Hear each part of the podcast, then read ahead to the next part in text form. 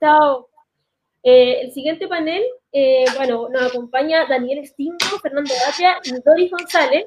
Y les quiero pedir un favor, quiero aprender la luz, porque si están viendo, se me está yendo la luz y no me voy a ver, así que son dos segundos. Hola, Daniel. ¿Cómo estás, Fernando? Aquí estamos, dándole. Sí. Te he visto muy activo. Bueno, de candidato, tú también. sí, un poco así. ¿Cómo estás, Natalie? Gracias por invitarnos. No, gracias a ustedes por aceptar la invitación y por ser parte de estos relatos constituyentes. Ahí los, he podido estar con ustedes en otras oportunidades. Así que desde ya agradecer la, la, buena onda por estar acá y iniciar ya este año 2021 con lo que se viene, ¿no? Con esta con este momento, diría, importante para la República de Chile, donde claramente eh, eh, creo que va a quedar en los relatos de la historia y nosotros vamos a contarles a las siguientes generaciones cómo lo vivimos. O sea, quiero partir con eso, ¿no? Más allá de lo puntual, de lo preciso, de lo técnico, eh, cómo ustedes entienden que es relevante para nosotros, los chilenos y las chilenas, este momento y cómo debemos asumirlo, con qué responsabilidad debemos asumir este momento de transformar este nuevo Chile con un debate constitucional. Y quiero partir contigo, eh, Daniel, eh, de cómo lo aprecias, ¿no? Cómo lo aprecias con, con, la gente que has podido conversar, con, a través de las redes sociales. Creo que es importante, por lo menos para mí, y quiero partir de lo muy humano, yo, yo creo y me creo el cuento que estoy en un momento súper importante de Chile, y, y, me lo creo como tal y quiero ser súper responsable para poder forjar el mejor Chile que podamos conseguir ¿no? en este debate constitucional. Sí, mira, a ver, yo, yo tú estabas haciendo una referencia a, un poco al pasado de cómo llegamos a esto. Yo, eh, yo debo confesar que, que, hasta el 18 de octubre era como difícil pensar, por lo menos para mí, que íbamos a estar en este momento. Hemos tenido algunas batallas ganadas, otras perdidas, hemos estado... Eh, en algunos momentos llenos de rabia, en otros súper llenos de alegría, todos alegres porque hemos logrado cosas que jamás pensamos. Entonces, eh, ha sido muy, muy, en muy poco tiempo eh, todo lo que se ha dado esto, ha sido una vorágine de hechos, de cosas. Hay algunos que vieron esto antes que nosotros. Por ejemplo, que está abajo mío acá, uno calvito que tiene un tremendo librero, hace varios años empezó a anunciar esto. Y yo no me canso de decirlo y se lo he dicho a él y lo voy a seguir repitiendo porque hay algunos que son más preclaros que otros. Y, em, y Fernando, por ejemplo, nos dijo que esto iba a pasar. Pues, ¿que ¿El gallo es mago? No sé, pero estudiando lo que pasaba, Fernando nos dijo y hay, varias, eh, reuniones y documentos que él nos dijo. Esto incluso la televisión, que esto iba a pasar, que iba a haber un quiebre y que el cambio de la constitución iba a ser por la buena o por la mala. Bueno, yo creo que esto es una cosa mixta, entre bueno y malo, tuvimos un, despertar social que fue fuerte, fue un remesón fuerte, hubo muertes que no nos hubiera gustado, hubo pérdida de, ojos, de miembros que no nos hubieran gustado, pero después tomó un rumbo bastante más eh, institucional, digamos. Ahora, ¿qué pasa conmigo? Yo creo que esto es un momento fantástico. O sea, yo creo, soy un convencido que esto es una, una cosa pero maravillosa que como digo, Fernando fue capaz de ver, algunos no fuimos capaces de ver. Yo seguía hablando de los en la tele, digamos, y, los derechos laborales y de, y de, no sé, y Fernando estaba hablando de este tema.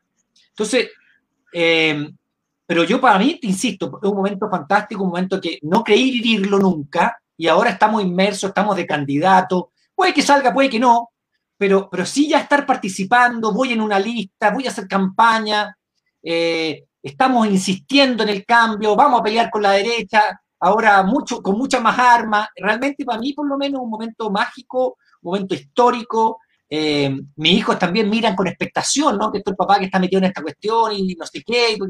Entonces, yo realmente estoy como, eh, en el fondo, muy contento de lo que está pasando y estoy con mucha esperanza de lo que va a venir. Gracias, Daniel. Yo creo que es, importante expresar lo que el motivo que de alguna, de alguna forma uno representa un proyecto colectivo, ¿no? En este caso, tanto tú como Fernando somos parte, o por lo menos están en la lista del Frente Amplio, y representamos un proyecto colectivo, pero también tiene que ver con el querer particular, ¿no? De, de qué nos motiva, y ahí tú bien lo decías, eh, Fernando tiene una trayectoria que no se puede desconocer, que es una tremenda trayectoria en la academia, el pensar este nuevo Chile y también lo que es poder entender una nueva constitución. Yo, recuerdo ahí eh, verlo en distintos lugares desde, desde mucho tiempo, ¿no? De cuando ni siquiera, eh, ahí lo decía Gabriel, ¿no? Cuando nos mandaban a, fumar opio derechamente, que era imposible. Hoy día estamos a puertas del debate constitucional con, constitucionales, ¿no? Que van en una lista. Entonces, lo mismo, Fernando, ¿cómo tú, a, raíz de tu trayectoria, ¿no? Yo creo que ahí también hay que entender lo personal de cómo ves este momento, cómo lo sientes, cómo lo ves, em, y también cómo esperas que la gran mayoría de los chilenos asuman este momento. Bueno, gracias, gracias por esas palabras, Natalie y Daniel. Em, yo creo que la constitución vigente es una constitución que reduce al, pueblo chileno a una condición de lo que los abogados llaman interdicción. Interdicción es la situación en la cual quienes están quienes no pueden hacerse cargo de sus propios asuntos. Ah, y yo creo que así hemos vivido por 30 años. Eh, eh, y claro, una situación de interdicción, de, como si fuéramos, yo sé que a la defensora de la niñez no le gusta esta expresión, pero como si fuéramos menores de edad, o sea, como si no pudiéramos eh, eh, conducir nuestros asuntos, decidir cómo tienen que ser las cosas, eso aguantó por 30 años, hasta que, hasta que no aguantó. y, y, bueno, eso es lo que yo creo que eh, es lo que importa respecto a lo que viene. lo que viene es la consecuencia de que el pueblo chileno se hartó de vivir en esa situación de interdicción de una democracia cuyos términos fundamentales habían sido decididos por la dictadura. Y ahora vamos a vivir una democracia cuyos términos fundamentales van a ser decididos por la democracia. Esa, es la idea central, ¿no? Y yo creo que por eso ah, este año va a ser el año de la esperanza, el año de la esperanza en que podemos darnos una constitución que esté a la altura de nosotros mismos. El año 2020 fue un año mezclado, ¿no? Porque por un lado estaba la angustia y la, las consecuencias nefastas de la pandemia, la crisis social que produjo, etcétera. Pero todo eso se vivía teniendo como horizonte esto, la oportunidad única que vamos a tener de discutir los términos fundamentales de nuestra vida en común. Entonces yo, yo creo que eso es un proceso, como tú dijiste, Natalie, nuestros, nuestros nietos nos van a preguntar uh, ¿Qué estabas haciendo tú o qué, cuál fue tu participación? Ah, porque yo creo que esto va, puede, puede tener un efecto extraordinariamente importante en la manera en que entendemos nuestra convivencia política. Pasar de ser un país que vive bajo la constitución dada por el dictador a ser un país que vive bajo sus propias reglas, nos va a hacer entender nuestra vida política distinto. Y eso va, creo yo, tener consecuencias. Y esa, la consecuencia fundamental es que eh, yo creo que el pueblo chileno simplemente no va a aceptar eh, no ser protagonista. Y con esto quiero decir que yo creo que la convención que viene y la política bajo la nueva constitución va a tener que ser fundamentalmente distinta de la que conocemos, porque una forma que, como la que conocemos, excluya al pueblo, es simplemente ya, ya no tiene condiciones de estabilidad. Yo creo que ya no, no, no, no va a ser aceptable. Y por eso yo soy, yo soy optimista respecto al proceso constituyente que viene. Yo creo que nos vamos a dar una nueva constitución y que esa nueva constitución no será, a lo mejor, no será la nueva constitución ideal que queremos, eso dependerá de las correlaciones de fuerza y eso dependerá de qué pasa el 11 de abril y en fin. Pero yo creo que sí va a ser una constitución en la cual eh, eh, el, el poder va a volver al pueblo, que es lo que importa. Sí, yo creo que eh, en este espacio todos esperamos que el poder vuelva a la gran mayoría, ¿no? Y ahí hay uno, cuando ve la, historia constitucional de Chile, eh, ve que nunca ha participado, la, gran mayoría de los chilenos, ¿no? O sea, incluso excluyendo a las mujeres, y sin duda ahí está todo, en una tesis de los marginados, de por medio de que no son parte de, lo que hoy día se entiende esta sociedad. Y a raíz de eso, como ambos van como candidatos a, constituyente, eh, la pregunta del millón, ¿no? Que son, son dos de, alguna otra forma, ¿cómo ustedes creen que debemos iniciar esta transformación a través de este debate constituyente? ¿no? ¿Cuáles son los grandes temas que debemos abordar a través de los principios? ¿no? Yo sé que hay un listado de temas que tenemos que cambiar, pero creo que hay principios que tenemos que instalar y que tenemos que forjar de forma uniforme, ¿no? Como, como entre nosotros, desde este caso yo digo como coalición del Frente Amplio, aquellos que son aliados también de esta coalición, para poder incidir en esta nueva sociedad y a la vez también cómo dialogado, dialogamos con los verdaderos actores que fueron el, desde octubre del año pasado que forjaron, eso no quita que no, no existe historia previamente a lo que fue octubre, ¿no? Sino que fueron clave para poder incidir lo que hoy día, hoy día tenemos. Y parto contigo nuevamente, Fernando, para para ver cómo lo podemos analizar, ¿no? Cómo podemos enfrentar eh, eh, un desafío y también, y hay que un plano más político, cómo generamos esas alianzas que sean efectivas, ¿no? Eh, porque necesitamos tener incidencia en, esa, en ese debate constitucional, ¿no? No va a ser fácil. Bueno, yo creo que el primer paso es lo que hemos hecho, ¿no? El Frente Amplio ha concurrido a la conformación de esta lista Apruebo Dignidad, que no es una lista del Frente Amplio, ¿no? Es una lista del Frente Amplio, Comunidad para el Cambio, Chiledino, y después con organizaciones sociales, Comunidad Social, la Comunidad por la Dignidad y otras organizaciones territoriales, etcétera. Que no es solamente una lista, como ahora lo, vemos, la de la derecha, hecha para sumar votos porque sí. Es una lista que está definida por una visión constituyente común. Y nosotros hemos explicado en qué consiste esa visión constituyente común. Una visión constituyente de mayor, mayor democratización, un Estado social, ah, eh, eh, un nuevo modelo de desarrollo económico, una constitución feminista, uh, etc. Entonces, e, es una visión común que tiene contenido. Y eso es fundamental porque en este momento de campañas, y esto es el tipo de cosas en que yo creo que se nota que la política está empezando a cambiar. Ah, eh, ya no sirve hacer esas listas que son simplemente sumatorias para, para agarrar cada bolsón de votos que está disponible en el distrito respectivo, ¿no? Porque, y esto lo estamos viendo con lo que está pasando en la derecha, ¿no? En el distrito donde yo voy, que es el distrito 10, ¿no? Ah, resulta que ahora votar por cualquiera de la derecha es votar por la ultraderecha, ¿no? ¿Por qué? Porque la lógica de las listas es que la lista tiene un proyecto político común. Por lo tanto, el proyecto político de la derecha es un proyecto político que incluye a la ultraderecha. Y entonces, en parte, es definido por la ultraderecha. Ah, yo creo que en ese sentido, yo creo que eh, nosotros en el Frente Amplio podemos estar satisfechos de que armamos una lista lo más amplia posible, una lista que puede interpretar esa energía que irrumpió el 18 de octubre, precisamente porque tiene, ah, es una lista en que participan ah, organizaciones sociales, pero que al mismo tiempo es una lista definida por una visión constituyente común.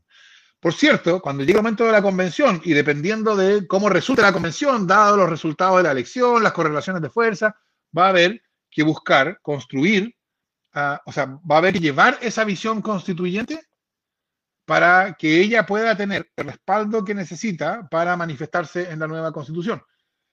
Pero eso, eso es una cuestión que habrá que ver cuando tengamos, cuando ya sepamos cuáles son los términos de esa conversación. Yo creo que de antemano lo que tenemos que hacer es, el deber nuestro es presentarle al país, este es nuestro proyecto constituyente. Esto, cuando nosotros nos presentamos, cuando yo me presento en el distrito 10, por ejemplo, cuando Daniel lo hace en el 8, nosotros estamos diciendo un voto por mí, un voto por cualquiera de mis compañeros de lista, en realidad es un voto por este proyecto constituyente común. Y lo que queremos es que este proyecto constituyente común esté representado con la mayor fuerza posible en la Convención Constitucional. Y la posibilidad de llevar adelante este proyecto constituyente común va a depender, bueno, de cuánta fuerza tenga. Y esa fuerza dependerá de la, elección. Así que eso es una cosa. Y la otra es que yo creo que la, política distinta no es solo, no puede ser tratada solamente como una promesa de la nueva constitución. Espérese a que la nueva constitución llegue y la política va a ser distinta.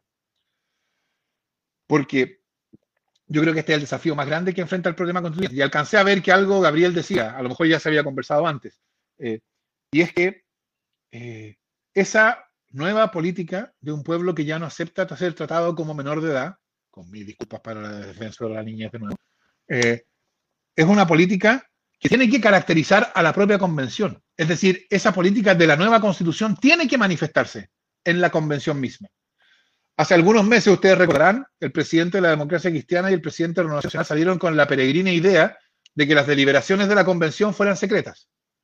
O sea, yo creo que eso es exactamente prolongar la lógica de estos últimos 30 años a la convención y por eso yo creo que si eso llegara a ser así, sería una receta para el fracaso.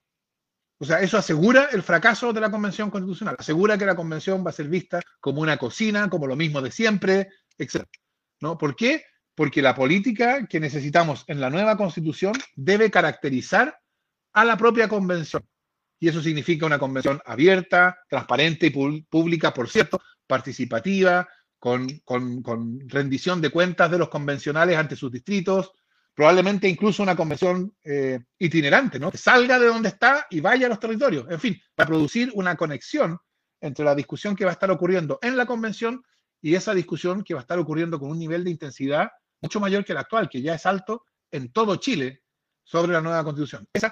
el futuro de la convención, el éxito de la convención radica en que se pueda establecer ese vínculo. Y eso va a depender de lo que hacen las asambleas, cabildos y territorios, por una parte, y también por la otra, de lo que haga la propia convención.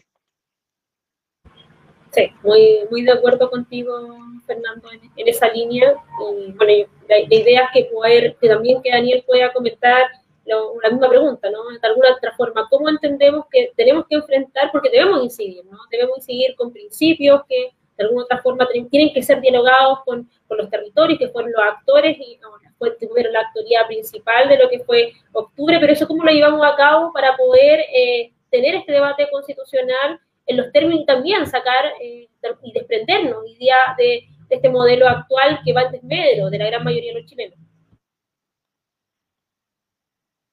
Sí, yo la verdad es que eh, me siento muy representado con lo que dijo Fernando Atria y no quiero decir nada más.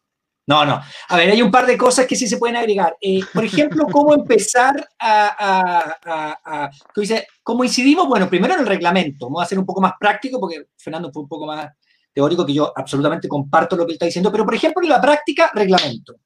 En el reglamento tenemos que incidir rápidamente todos los sectores progresistas, todos los sectores transformadores, en hacerlo rápido, en hacer algo que sea desde ya participativo, eh, entonces, es, una cuestión que tenemos pendiente. Yo creo que al día siguiente de que estén eh, los ganadores, los que ya los 155 que van a participar, sería interesante, y ya me he conversado de antes, para que andamos con cosas, eh, para ver el reglamento y ahí. Primero hay que incidir en el reglamento. Claramente, uno, si, uno, si uno empieza a pensar en el reglamento en ese momento, está ahí bien atrasadito. Por tanto, porque además eso va a, ponerle los marcos al funcionamiento de la convención. Entonces yo creo que eso es muy importante también en lo práctico. Segundo, respecto de los principios, bueno, yo creo que nosotros por lo menos tenemos ya más o menos claro que queremos un Estado social, ¿cierto? Y eso va a inundar todo el proyecto constitucional, una visión de género que también va a inundar todo el proyecto constitucional, con una, con una visión también de pueblo originario, también que inunda, ¿cierto? Con una, con una visión también de, por ejemplo, todos los que son distintos, por decirlo así, que se entienda bien, los que tienen cierta discapacidad, los que tienen eh, los eh, disidentes sexuales, todo, también una visión general y también una visión medioambiental, por supuesto. Gabriel también lo decía antes, decía, aquí los más rupturistas son los medioambientalistas porque ven el caos que viene en el futuro, por lo tanto, también una visión medioambientalista general de la, de la Constitución. Entonces, por lo menos para mí, sin entrar en todo lo que hay que ir construyendo, hay primero reglamento, que hay que meter las manos rápidamente, y cuando tú refieres a estos principios, yo veo visiones de constitución que impliquen lo que te decía, o sea, una visión medioambientalista que todo lo, o sea, no, no puedes pensar, no, es que primero la propiedad, no, señor. O sea, este mundo se puede ahogar, se puede terminar si no tenemos una visión medioambientalista de cómo, de que cada empresa que se va a poner en el mundo de aquí en más tiene que tener una, una, primera visión medioambientalista de cómo lo voy a hacer. Eh, incluso si hay que renunciar, y mira lo que voy a decir, incluso si hay que renunciar a cierta tecnología o a ciertos placeres que nos dan la tecnología y todas esas cosas, tendrá que hacerse para resguardar el planeta, eh, hacerla, no sé, bueno, ahí podemos discutirlo más. Visión de género, eh, visión de pueblo originario, pero que abarque toda la visión general de la, de la, de la, de la Constitución. Eh, eso creo yo como en general. Ahora, hay una cuestión que dijo, que dijo Fernando que me parece que tiene mucho sentido. Y es, ahora, dejémoslo de cosas, ahora hay cuatro o cinco listas en ciertos sectores, en otros no, eh, porque como es distrital, hay algunos distritos que están cuatro o cinco listas, otras tendrán dos, etcétera, pero se discutió mucho la posibilidad de ir lista única, no una, por lo menos dos, pero no, ya, ahora hay cuatro o cinco. Es también producto de la desconfianza de los partidos políticos, todas estas listas eh, que existen eh, de, se supone, independientes, digamos, ¿cierto? La lista del pueblo, la lista de, no convencionales, que están en algunas partes. Bueno, eso, aunque no es deseable y claramente va a hacer que la derecha esté sobre eh, representada, es una realidad que hoy día nos toca. Así es la realidad. La gente no confiaba en los partidos políticos, eh, los partidos políticos, en mi opinión, en muchos casos no estuvieron a la altura, una vez más, de abrir la piel, de hacer una demostración eh, de, generosidad y abrirse a otros. Yo creo que esta lista es la que más los hizo. Pero nos demoramos harto, dejémonos de cosas, nos demoramos. ¿cierto? Fue al final cuando se dijo ya, unidad social, comunidad para que muy bien, eh, ampliarse el máximo posible. Si lo hubiéramos hecho de un principio, otro que habría cantado. Pero, pero, pero hoy día lo que tenemos toda esta cantidad de lista y cosas que va a hacer que haya una menor cantidad de representación del 80% eh, y una sobre representación de la derecha, como es algo eterno, es la realidad que tenemos y que demuestra lo que se está viendo en el país. Y eso también hay que meterle mano. ¿Y cómo se mete mano? Bueno, tomando decisiones, conversando. Eh, cuando salgan elegidos eh, los, los convencionales, eh, y lo que decía Gabriel también, y lo repetía ahora Fernando, va a haber que conversar con otros. Otros que no nos gusta mucho lo que piensan, pero va a haber que conversar, porque hay cosas más importantes y cosas menos importantes. Entonces, eh, diciéndolo de forma eh, clarita, va a haber que conversar con los DC. Gracias, hasta luego. Oye, yo creo que, bueno, parte también cómo, cómo se, se, va a dar esta, esta nueva, cómo se va a dar, ¿no? Estos 155 eh, actorías que van a estar dentro de, este espacio y ustedes, ¿cómo van a, van a ser partícipe a la gente de su territorio, ¿no? De su distrito para que puedan discutir y elaborar. Yo creo que es muy importante lo que se dio en este, en, en este social, que de alguna otra forma veíamos también cómo la gente se iba organizando, se iban juntando en las plazas para poder debatir este nuevo Chile que que querían y que creo que eh, no hay que perder de lado, ¿no? No hay que dejarlo a un lado ese esfuerzo que se dio por parte de la ciudadanía y ustedes como representantes, yo creo que esto es una pregunta para todos los candidatos eh, que, están a lo largo de todo Chile, ¿cómo vamos a escuchar a, la gran mayoría de los chilenos? Que yo creo que hay, hay sentidos hay, espacio en común que debemos transformar en Chile. Eh, ¿De qué forma ustedes piensan tener ese diseño en su campaña? Y ya para finalizar, eh, quiero insistir, yo sé que hay muchas cosas que cambiar, ¿no? Pero si tuviesen que elegir un, un tema para poder abordarlo dentro de la Constitución, ¿cuál sería y de qué forma también lo, lo, proyectarían, ¿no? Eh, voy contigo, Daniel. Sí, a ver, tú estás terminando y las preguntas están iniciándose, pero ya, vamos a tratar de... Ayer fui a la estación central y me reuní con 10 personas, porque no éramos más, porque no se puede, ¿no? Porque no tuviera mayor capacidad convocatoria, terminarlo. Eh, no, pero fue así, todos con, con bozal, a 10 personas sentaditas en una plaza, y, bueno, conversando esto mismo y abriendo, y me, y me, decían, oiga, pero ya nos vamos a votar por usted, pero, pero no nos olvide, venga después, porque eso es, o sea, yo les dije, yo voy a venir, si soy elegido, voy a venir a rendir cuenta. Y voy a venir a preguntarles qué más creen ustedes que tiene que estar. O sea, obviamente que lo que decía Fernando hace un rato, yo me hago parte de eso. O sea, tú, la, a ver, en el fondo, la participación y la formación de la, de, la nueva constitución, lo decía Gabriel también antes, eh, es con todos, no solo 155, son los 155 más ojalá los 18 millones. Obviamente que no, pero, pero, o sea, entonces, ¿cómo se hace eso? De partida, yo he insistido mucho, bueno, es de puertas abiertas y de participación, lo llamo yo, que haya cámaras, igual que en el Senado y en el Congreso la gente pueda ver, si no lo hacen es problema de ellos, solamente cuando se vota el 10%. Pero, pero no importa, que haya cámara y la gente pueda meterse y ver qué es lo que se está conversando. Y se reciba a la gente que quiera plantear algo también.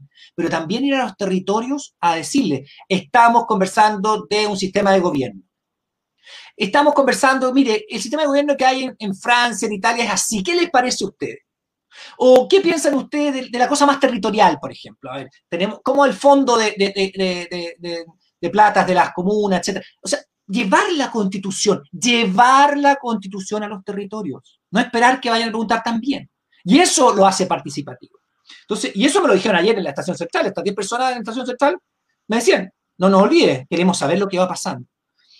Eh, y, para no latearlo, y, claro, yo creo que tiene que ser esto, y lo he insistido desde, yo creo que esto, Fernando me ha escuchado, esta lata que yo doy de, decir que esto no va a ser como la elección del Papa, nos metemos a los 155, salimos humo negro y después sale humo blanco y tenemos nueva constitución. No, señores.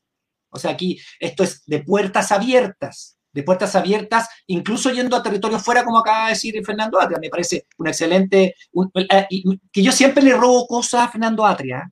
Entonces después tengo que hacerle un homenaje, porque siempre le robo cosas. Entonces, yo creo que todos, y todos le robamos. Bueno, por lo menos yo se lo digo, yo se lo digo, siempre lo digo. Conversión itineraste, fregaste, Fernando, lo voy a empezar a usar. Eh, pero en el fondo sí, hay que sacarlo también a los territorios, como un gesto por último también. Entonces, si queremos que el día en, no sé, en junio, julio, agosto del 2022 la gente diga, sí, quiero, voto por la, apruebo la nueva constitución, tiene que sentir la parte tiene que sentir que, algo opinó, que algo escuchó, que, lo que se dijo ahí le hacía sentido. Y eso, para eso hay, varias formas de hacerlo, digamos. Entonces, yo creo que sí, que es muy importante el llevarla y que se escuche a todos los que quieran decir, incluso escuchar al señor del río que quiere decir que, el agua es privada y que no sé qué, que mi derecho de agua. Escucharlo. Ojalá que no pase. Yo censuro esa última parte. escucharlo. Escucharlo no implica ser decirle sí. Exacto.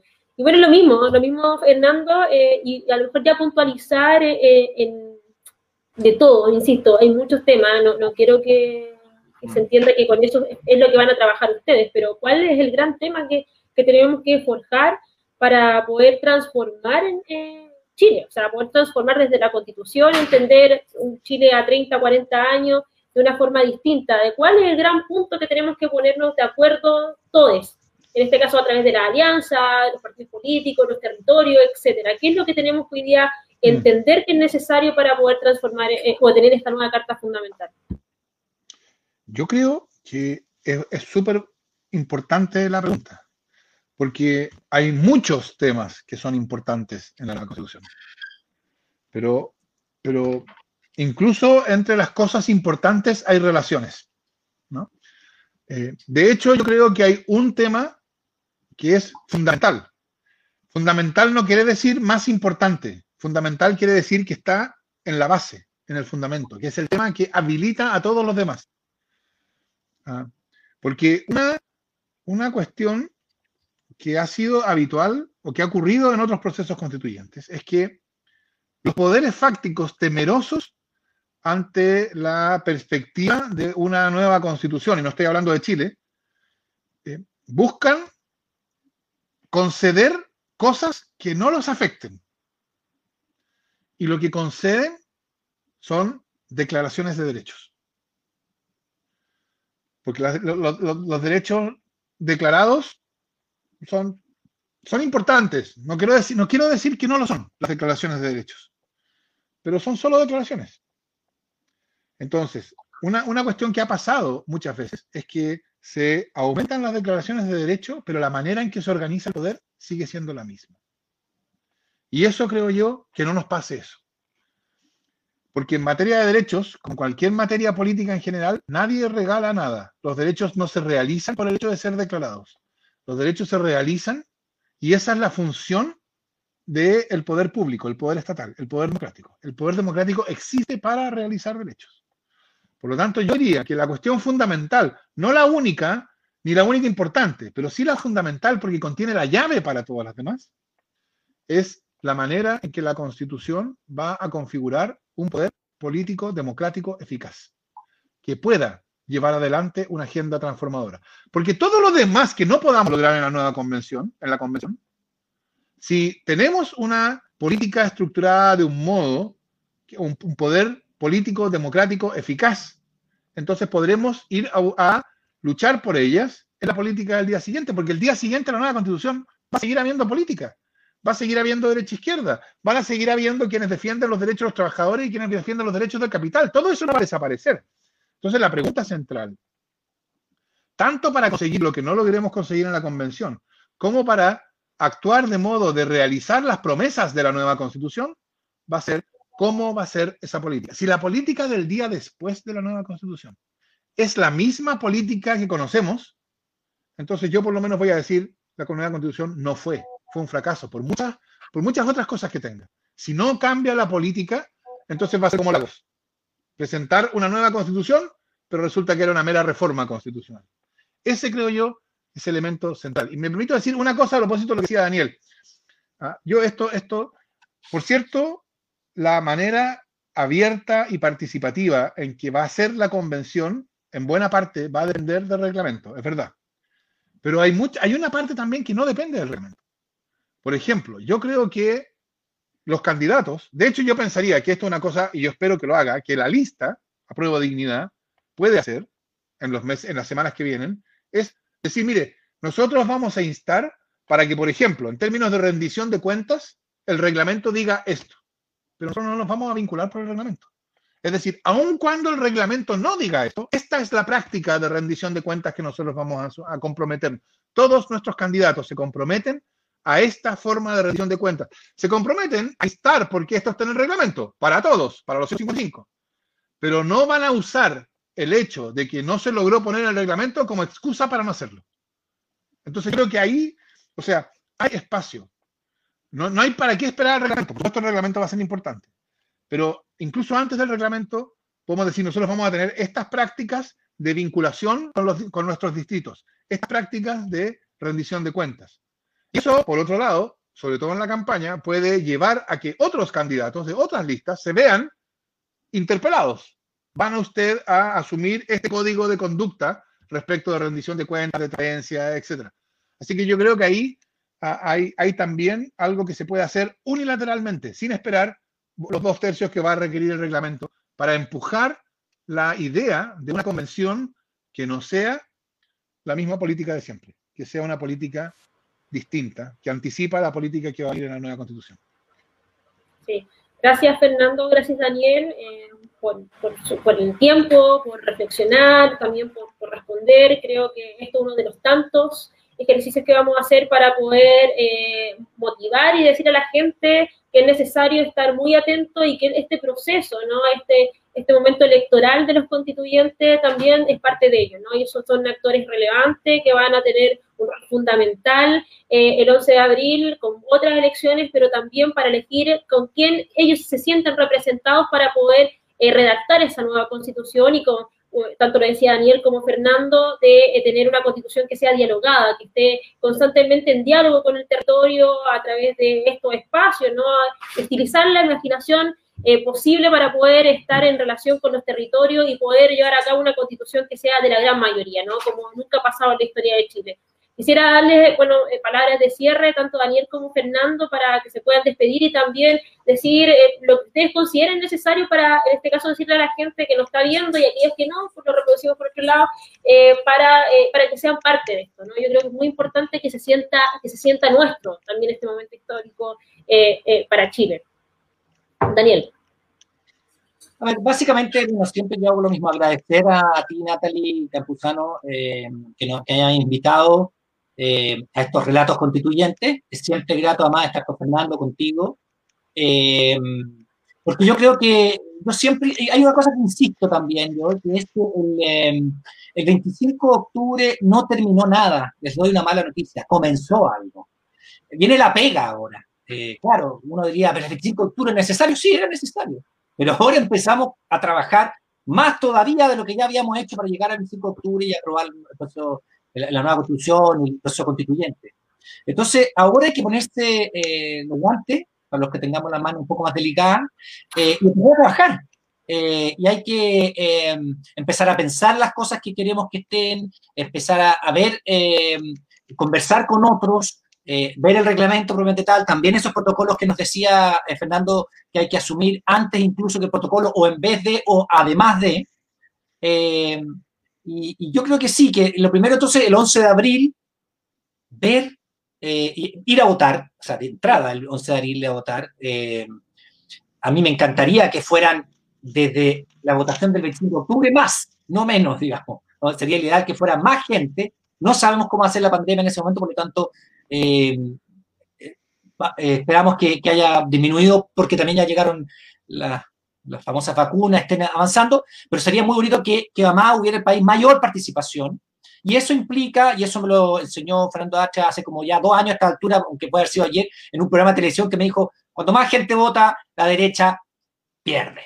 Entonces, más gente vaya a votar, por favor, para que los más, los, más transformadores eh, eh, tengamos mayor presencia en la Asamblea. Y de ahí las elecciones de noviembre, ¿cierto? Para terminar con este gobierno, etcétera, etcétera. Senadores, diputados, que son, se supone los que van a poner en práctica esta constitución que vamos a aprobar en, en, mayo, junio o julio, esta altura como agosto ya del 2022. Eh, pero sí, lo que quiero decir, lo que quiero transmitir es que ahora empieza el trabajo. Empieza, hay que ponerse las pilas. Eh, no perder el entusiasmo político que hoy tenemos. No perder el que nos vayamos a reunir, si son 10 personas todas con eh, ahí tapada la boca, lo sigamos haciendo. Si baja el eh, nivel de la pandemia, podemos reunirnos más, ya sea por Zoom o territorialmente. No perderlo, no perderlo. La política tiene que de nuevo volver a reinar porque es una actividad que nos hace, ojalá, vivir mejor, ¿no? la dictadura si tuvo una gracia, que al final de ella era sumado a Tironi, Correa y Elwin, que lo asumió, la, mayor política es que no haya política, la mejor política no haya política, bueno, eso es la política escondida y todo eso, bueno, eso la gente, y mucho gracias a los más jóvenes, digamos, descubrieron que eso ya no era así, dijeron no, que eh, la política vuelve porque es el desarrollo de la sociedad, cómo nos relacionamos, qué queremos para el país, qué es más importante que otra cosa. Lo conversamos nosotros, no se impone de arriba ni de la tercera ni del mercurio, sino que la gente lo conversa, la gente lo, lo sufre, lo llora, lo vuelve a conversar y vamos conversando y vamos votando y vamos aprobando cuestiones que le convengan a la gran mayoría. Gracias, Daniel. Fernando, para finalizar este gran programa que tuvimos, tuvieron muy buenos invitados y también buena conversación. Sí, muchas gracias a ti, Natalia, por la invitación. Es un gusto uh, compartir el panel también con, Daniel. Y yo, como, como una idea final, eh, déjeme, repetir algo que ya, ya había dicho. Yo creo que en la política nadie regala nada. En la política no, no, no, no se piden cosas. Uh, y esto lo sabemos. El 10%, el retiro del 10% de los fondos presionales no se consiguió porque lo pedimos. La paridad en la Convención Constitucional no se pidió, no se consiguió porque el movimiento feminista lo pidió. La paridad se consiguió porque el, movimiento feminista, en vez de decir, como no es paritaria, nos salimos del proceso constituyente, en vez de decir eso, dijo la Convención Constitucional va a ser paritaria o no va a ser. Y actuaron para asegurar eso. Ah, y el 10% se obtuvo, se obtuvo porque la presión social que se ejerció sobre el Parlamento, sobre el Congreso, fue tan grande que ni siquiera el presidente se atrevió a llevar al Tribunal Constitucional la primera. Ah, y la segunda solo la llevó después de haber presentado su propio proyecto. Ah, ¿Qué muestra esto? Ah, esto, esto, esto, es que, esto es la consecuencia de que la política está cambiando. Y claro, esto a, a, los, a los pensadores tradicionales de la política de los últimos 30 años, esto lo califican como un problema.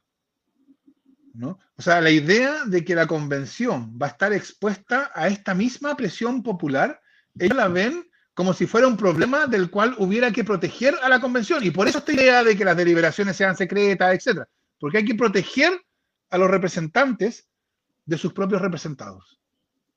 Ah, yo creo que esa, esa, probablemente, esa es la manera más fácil de entender la diferencia entre la política que se acaba y la política que empieza. En la política que se acaba, los representantes necesitan ser protegidos de sus representados porque esa representación no tiene ningún contenido real. ¿no? Ah, y entonces, no, es, no es razonable ni aceptable ni conveniente que los representados hagan presentes sus demandas y presionen por ellas. En la política que comienza, así funciona la democracia. No solo no es un problema, sino es algo beneficioso. No hay que proteger a los representantes, hay que dejar a los representantes lo más expuestos posibles a esa presión. Por supuesto, no a la presión, o sea, cuando se hablaba de rodear la convención constitucional, si alguien pensaba rodearla con piquetes, con antorchas y, espadas, no, no estamos hablando de, de coacción física, de violencia, pero sí de presión. La presión que se ejerció sobre el Parlamento para el 10% primero, fundamentalmente se ejerció a través de la enorme audiencia de, la televisiva de esas sesiones, no había nada más que eso, ¿no? Pero esa presión es una manera que asegura o que obliga a los representantes a representar. Entonces los representantes no representan porque sean buenos. Así porque a diferencia de justo, justo estos 30 años tuvimos la mala suerte de tener malos representantes y ahora vamos a tener la buena suerte de tener buenos representantes. No, no funcionan así las cosas. Si los representantes actúan protegidos de sus representados, entonces no van a atender a sus representados. Si los representantes están expuestos a sus representados, entonces los representantes representan a los representados.